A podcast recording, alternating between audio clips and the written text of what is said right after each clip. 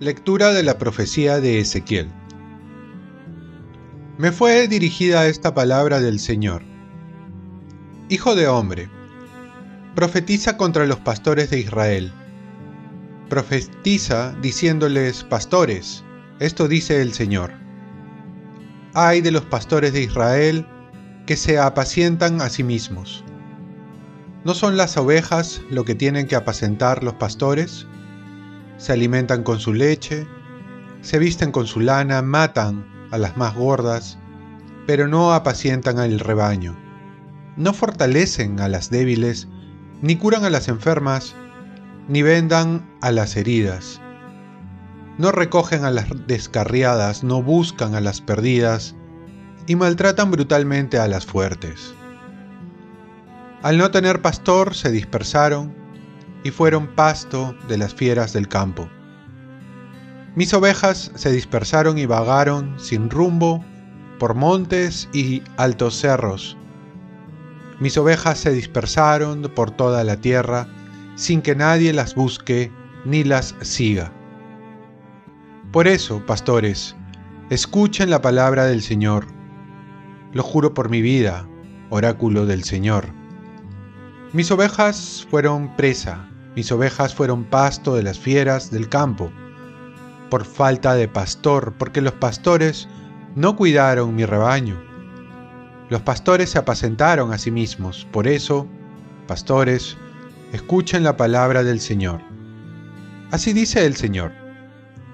Me voy a enfrentar con los pastores, les reclamaré mis ovejas, los quitaré de pastores de mis ovejas, para que dejen de apacentarse a sí mismos los pastores.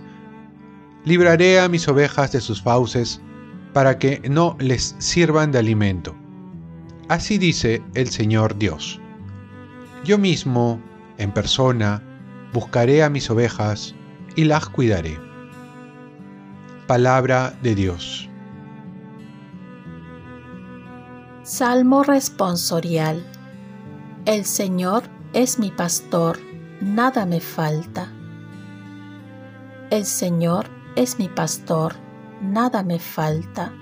En verdes praderas me hace recostar, me conduce hacia fuentes tranquilas y repara mis fuerzas. El Señor es mi pastor, nada me falta.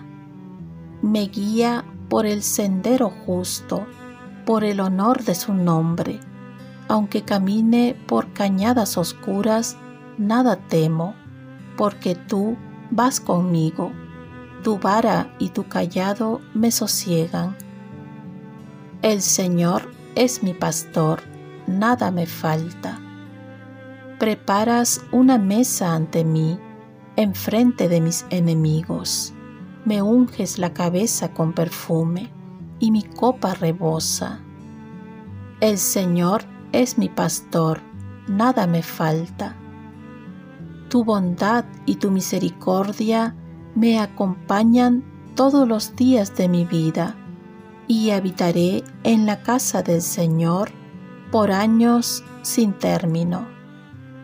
El Señor es mi pastor, nada me falta. Lectura del Santo Evangelio según San Mateo. En aquel tiempo, Jesús dijo a sus discípulos esta parábola. El reino de los cielos se parece a un propietario que al amanecer salió a contratar trabajadores para su viña. Después de contratar a los trabajadores por un denario al día, los mandó a su viña. Salió otra vez a media mañana, vio a otros que estaban en la plaza sin trabajo y les dijo, Vayan también ustedes a mi viña y les pagaré lo debido. Ellos fueron. Salió de nuevo hacia mediodía y a media tarde e hizo lo mismo. Salió al caer la tarde y encontró a otros sin trabajo y les dijo, ¿Por qué están aquí el día entero sin trabajar? Le respondieron, Nadie nos ha contratado. Él les dijo, Vayan también ustedes a mi viña. Cuando oscureció, el dueño de la viña dijo al capataz, Llama a los trabajadores y págales el jornal, empezando por los últimos y acabando por los primeros. Vinieron los del atardecer y recibieron un denario cada uno. Cuando llegaron los primeros, pensaban que recibirían más, pero ellos también recibieron un denario cada uno. Entonces se pusieron a protestar contra el amo. Estos últimos han trabajado solo una hora y los has tratado igual que a nosotros, que hemos aguantado la fatiga y el calor del día. Él replicó a uno de ellos, Amigo, no te hago ninguna injusticia. ¿No quedamos en un denario? Toma lo tuyo y vete. Quiero darle a este último igual que a ti. ¿Es que no tengo libertad para hacer lo que quiera en mis asuntos? ¿O vas a tener tu envidia porque yo soy bueno? Así los últimos serán los primeros y los primeros serán los últimos. Palabra del Señor. Paz y bien. Señor, dame tu corazón y toma el mío. Esta parábola tiene muchas interpretaciones, pero en el fondo refleja las características del hombre y de su creador. Podemos conocer el corazón del hombre como también el corazón de Dios, aunque el hombre salió del corazón de Dios cuando se aparta de su creador, termina sintiéndose superior y hasta con derechos para exigir a quien le dio la vida. Por un lado, vemos que todos los obreros reciben la misma paga, a pesar que hayan trabajado uno más que otros. Aquí no se acentúa las horas de trabajo, sino su diversidad.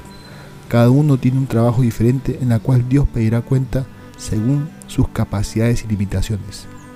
Pero lo que revelan los obreros al reclamar es que en el fondo están movidos por la envidia. Es una especie de egoísmo, es cerrarse a la alegría del otro. San Francisco de Asís decía, que la alegría de tu hermano sea tu alegría. No se trata de ver quién tiene más, sino de ver también las bendiciones de Dios para todos. No se trata entonces de compararse, sino de ver al otro como hermano y ver que Dios es misericordioso y que se le concedió más a otro es porque quizás lo necesitaba, pues Dios exigirá más al que más le dio. Por otro lado, vemos el corazón de Dios, que se muestra independiente de lo que piensan los hombres. Su actuar es movido por la misericordia y también misteriosamente sabe hacer la justicia que muchas veces está lejos de nuestro alcance. Muchas veces también no podemos comprender. Y esto tampoco nos da pie a que exijamos una respuesta o queramos manipular a Dios para que haga nuestra voluntad. ¿Es que acaso vamos a cuestionar lo que Dios permite o vamos a exigirle que obre conforme a nuestros deseos? Dios sabe lo que hace, aunque muchas veces no lo comprendamos, por eso ahí viene la fe, la confianza en Él.